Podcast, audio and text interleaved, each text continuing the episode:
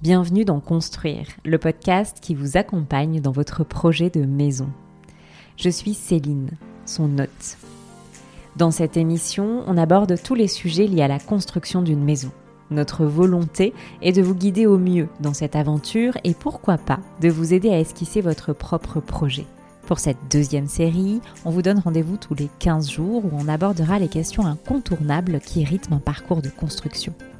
Si vous avez un projet en tête sans savoir par où commencer, ou si vous souhaitez simplement en savoir plus sur ce métier, ces sujets devraient vous captiver.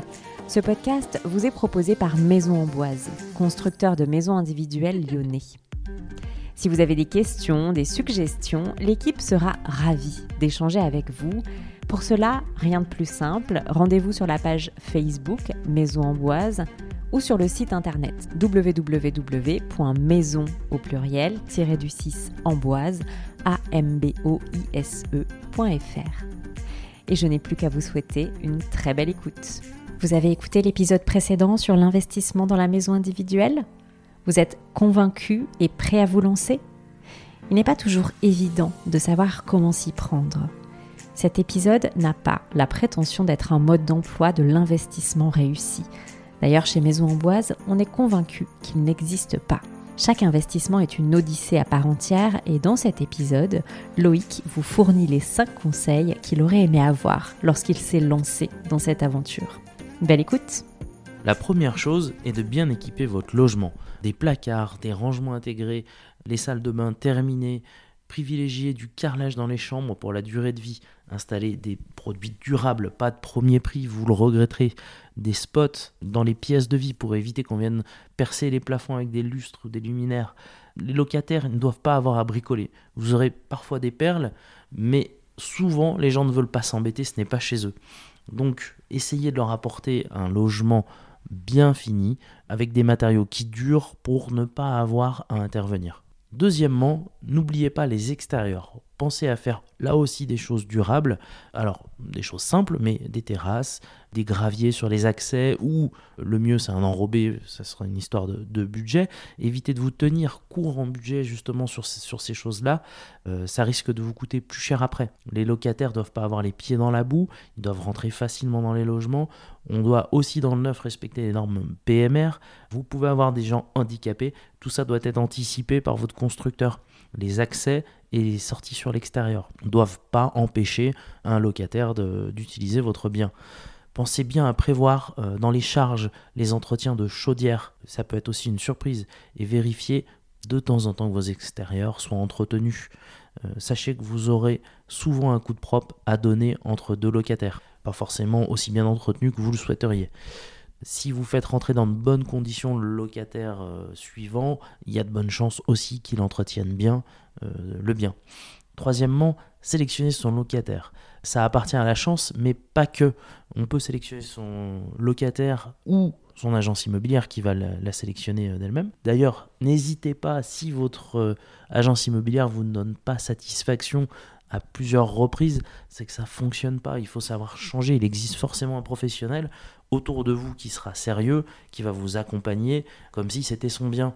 Pour ma part, j'ai mis la barre encore plus haute par expérience. Euh, les états des lieux et la gestion complète des locations par un huissier de justice. Un confort immense. Je n'ai pas appelé les locataires, savoir s'ils ont payé. Tout le monde joue le jeu avec un huissier. Ils savent que euh, assez facilement ils peuvent aller plus loin. Et euh, on va dire que les gens honnêtes sont plutôt rassurés et les gens malhonnêtes sont plutôt éloignés. Essayez d'intervenir aussi au plus vite sur les petits désordres pouvant arriver. Pour les plus gros désordres, pensez à être rassuré en propriétaire non occupant, une PNO, et surtout en dommage ouvrage. Si vous passez par un constructeur, vous êtes forcément couvert. Si vous faites vous-même votre chantier ou que vous passez par un maître d'œuvre, pensez à souscrire à une assurance nominative parce que il peut y avoir des désordres qui coûtent cher. Et là encore si vous n'êtes pas assuré pendant ces dix premières années ça sera pour vous. Donc euh, anticipez bien ce genre de choses. Quatrièmement bien choisir sa fiscalité. Euh, vous pourriez être surpris par les charges et impôts il est très clair que si vous n'avez pas anticipé, on peut se retrouver avec 40, 50, 60% de taxes sur les loyers en fonction de vos revenus, de votre tranche d'imposition. Le cadre fiscal aura énormément d'importance, il faudra bien le choisir. Il pourra aussi handicaper euh, l'opération si, vous vous trompez. Pensez aussi qu'il y a des taxes locales sur un permis de construire. Elles arrivent 18 mois après le permis, c'est plusieurs milliers d'euros. Entre 5 et 10 000 euros, c'est pas rare pour une maison de 100 mètres carrés. Entre les taxes d'aménagement et taxes de raccordement à l'égout, la, la PRE. Si elles sont oubliées, euh, votre calcul peut s'effondrer. laissez un petit peu de jeu sur le chiffrage, calculez pas au plus court il y a toujours deux, trois petites bricoles, même si tout est bien fait. Laisser un petit peu de jeu, il est toujours plus facile de solder un, euh, capital restant que d'aller rallonger un prêt. Si ça fonctionne pas, il faut changer de projet. N'est pas forcément du premier coup sur la perle, sur le, euh, sauf chance exceptionnelle, mais il faut prendre le temps de bien choisir son terrain. Essayer d'avoir des terrains plats, souvent sur l'investissement locatif, le, PMR va, être compliqué à obtenir sur des terrains en pente, et encore pire, très en pente. Donc euh, essayez de rien oublier euh, afin d'avoir un équilibre financier qui fonctionne bien. Cinquièmement, soignez les états des lieux entrants et sortants. C'est votre seule garantie de ne pas dépenser entre chaque locataire des milliers d'euros et déstabiliser la rentabilité nécessaire. Malgré votre investissement, sera coûteux. Sa rentabilité va vite s'effondrer tout ne roule pas comme sur des roulettes, vous êtes seul responsable de votre patrimoine et vous allez devoir savoir intervenir aux besoins. Enfin, si tout est respecté, vous verrez que vous pourriez y prendre goût. Il faut se dire que loger les gens c'est plutôt agréable. Nombreux locataires seront reconnaissants du service que vous leur apportez. Ils seront même euh, contents de vous voir et même capables de vous surprendre par la bienveillance ou la sympathie qu'ils vont, vont vous procurer. Faire vivre votre bien comme si c'était leur parce qu'ils ont aussi eux envie d'être bien dans leur logement. Parfois, il faudra savoir mettre son poing dans la poche quand vous tomberez sur des gens dont le manque de savoir-vivre s'approche franchement de l'indécence, mais se sortir au mieux avec cette minorité et partir du principe que la plupart du temps tout cela fonctionnera bien. Je pense que la règle primordiale sur un investissement, c'est de ne pas prendre votre locataire pour une vache à lait. Sans lui, votre investissement ne fonctionnera pas. En le respectant, il vous respectera aussi. L'épisode est maintenant terminé. Si ces 5 conseils vous ont été utiles, n'hésitez pas à les communiquer autour de vous et à partager cette série sur l'investissement à toutes les personnes qui aimeraient se lancer sans trop savoir par où commencer. Merci pour votre écoute et à très bientôt.